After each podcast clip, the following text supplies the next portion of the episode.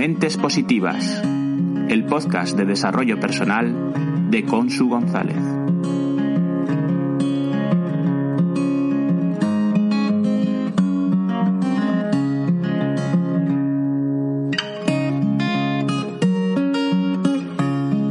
Hola mentes positivas.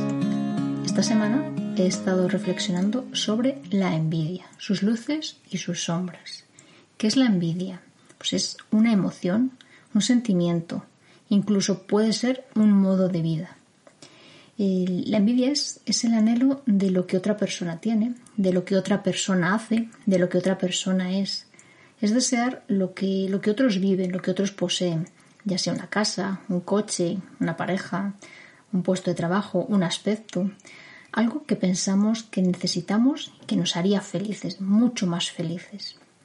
Es cierto que actualmente, eh, cada día en las redes sociales, vemos los éxitos que publican las personas a las que seguimos, los viajes que hacen, los hermosos y motivadores vídeos, fotos y frases que, que comparten cada día. Incluso fuera de las redes ocurre algo similar. Tendemos a contar más a menudo nuestros propios logros que nuestras dificultades. La envidia eh, son percepciones sesgadas o exageradas que dan lugar a una distorsión cognitiva. Son sesgadas porque no vemos el todo. Pensamos, Mariconchi tiene la vida perfecta, pero se puede mejorar. Y son exageradas porque tendemos a generalizar. Todos viven mejor que yo. Todos, todos, todos. Pueden parecer vidas perfectas porque percibimos la vida de los otros en formato fotos, porque no vemos todo lo que realmente ocurre, cómo se ha conseguido. Nos quedamos con imágenes que nuestro cerebro interpreta, cada uno a nuestra manera. En cambio, vemos nuestras vidas en formato vídeo. Somos conscientes de todos y cada uno de los aspectos de nuestra realidad, los momentos de éxito y los de fallo, el esfuerzo que cuesta cada logro, apreciamos cada detalle. El formato foto que vemos de otras personas no nos permite percibirlo todo, todo el proceso, y en cuanto tendemos a comparar, porque nos encanta comparar foto con vídeo, evidentemente no tienen nada, nada que ver. Y como a mí me gusta decir, todo en exceso es malo. Por tanto, pienso que un poco de envidia no es insano.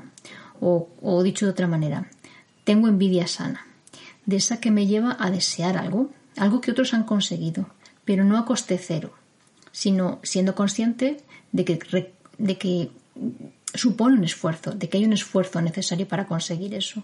Lo utilizo de empuje, de motivación. No pongo foco en la queja y el victimismo, de por qué yo no, que podría llevarme a, que, a sufrimiento y, a una mediocridad del que desea y no hace por conseguirlo.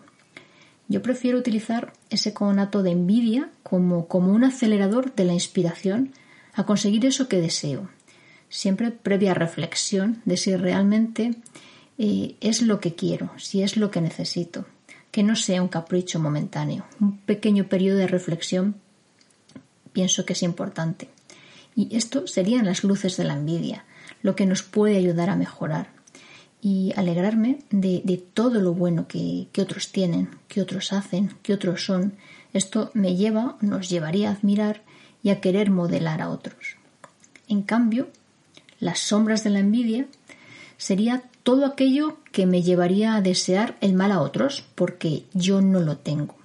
Me llevaría a sentir dolor, desgracia, sufrimiento, sumirme en la mediocridad del que no, no mejora ni quiere hacerlo.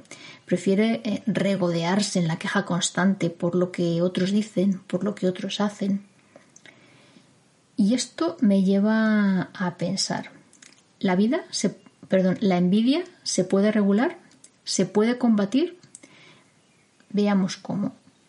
Normalmente nos cuesta reconocer que estamos sintiendo envidia y podemos hacernos consciente de las sensaciones físicas que tenemos, que son, por ejemplo, el calor en el rostro, sentir cómo nos sube el calor, incluso en el pecho, tal vez apretamos los puños, eh, tal vez la cara tiende a contraerse.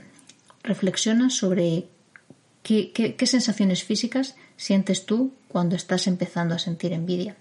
Y si lo detectamos, ¿qué ocurre? Podemos poner distancia entre nuestra conciencia y lo que estamos experimentando, centrándonos en reflexionar qué estamos sintiendo.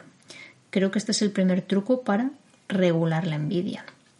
Otra forma sería desafiar la envidia. ¿Cómo? A través de la gratitud. Si centramos la atención en, lo que no tenemos, aparece la envidia. Si nos centramos en lo que sí tenemos, en lo que hacemos, en lo que somos, no necesitamos envidiar nada ni a nadie. ¿Y cómo podemos mm, mejorar eh, nuestra gratitud o incluso entrenarla? Con un diario de gratitud. Apuntar cada día en un cuaderno, en una libreta, eh, qué cosas agradecemos, qué, cosas de, lo que nos ocurre, de lo que tenemos, de lo que somos, de lo que hacemos, agradecemos. Puede ser una forma o un frasco de la gratitud. Cada vez que agradeces algo, coges un pequeño papel, lo anotas que estás agradeciendo, lo doblas y lo metes en tu frasco de gratitud o simplemente eh, tener una conversación sobre la gratitud con alguien, eh, sobre algo que le agradeces a esa persona o simplemente sobre qué agradeces en la vida. Eh, una conversación ya nos hace conscientes mucho más de lo que somos y tenemos y hacemos. Por tanto, la gratitud es un hábito que, se puede cultivar, que se puede entrenar con esfuerzo e intención. De, todo lo que tienes, te hace consciente de todo lo que tienes, de todo lo que eres y de todo lo que haces. Y yo pienso que esto te acerca más a la humildad. Y Josh Billings dijo, el amor mira a través de un telescopio, mientras que la envidia lo hace a través de un microscopio.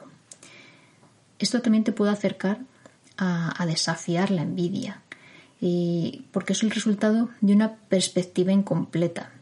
Es decir, míralo como un todo, míralo de una forma global no te centres en una cosa, mira todo lo que tú realmente tienes a tu alrededor, y lo que haces y lo que eres. No necesitamos sentir envidia. Por eso, cuando te encuentres ante una posible situación de envidia, amplía tu perspectiva, cambia el foco de atención, contempla la abundancia en tu vida, todas las cosas grandes y pequeñas por las que sentir gratitud.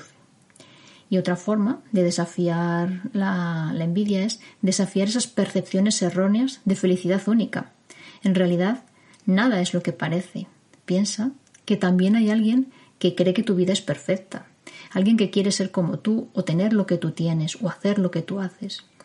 Y lo cierto es que ninguna vida es perfecta al 100%. Siempre, siempre podemos mejorar algo. Te leo ahora el poema de esta semana. Recuerdo el día que sentí tu presencia, tu elegancia, tu belleza y tu gracia. A tu paso se abrían corrillos, las cabezas se giraban, las miradas se clavaban, grandes ojos observaban. Boquiabiertos los rostros de ti se encandilaban. El silencio daba paso al cuchicheo, a sonrisas maliciosas que ensombrecían el momento. Te acercaste y me dijiste, veo luz en tu mirada. ¿A qué se debe? A la admiración, del esfuerzo en movimiento, a la sonrisa de quien no olvida la humildad, del talento bien regado y abonado. Gratitud me regalaste, un paseo te ofrecí, y así una amistad surgió. Y ahora te toca a ti reflexionar. ¿Para qué? Para ser mente positiva. Una mente positiva solo tiene envidia sana, de la que le ayuda a mejorar. Recuerda que si eres mujer y quieres un cambio en tu vida, una transformación, te recuerdo que estoy disponible para acompañarte, para guiarte en el proceso, desde mi experiencia. Puedes escribirme a consumentepositiva.gmail.com o desde cualquiera de mis redes sociales, Consu González G. Envíame un mensaje privado y veremos juntas qué cosas necesitas. Te agradezco tu escucha, tu atención, tu tiempo. Cuestiona, disfruta, vive, sé mente positiva.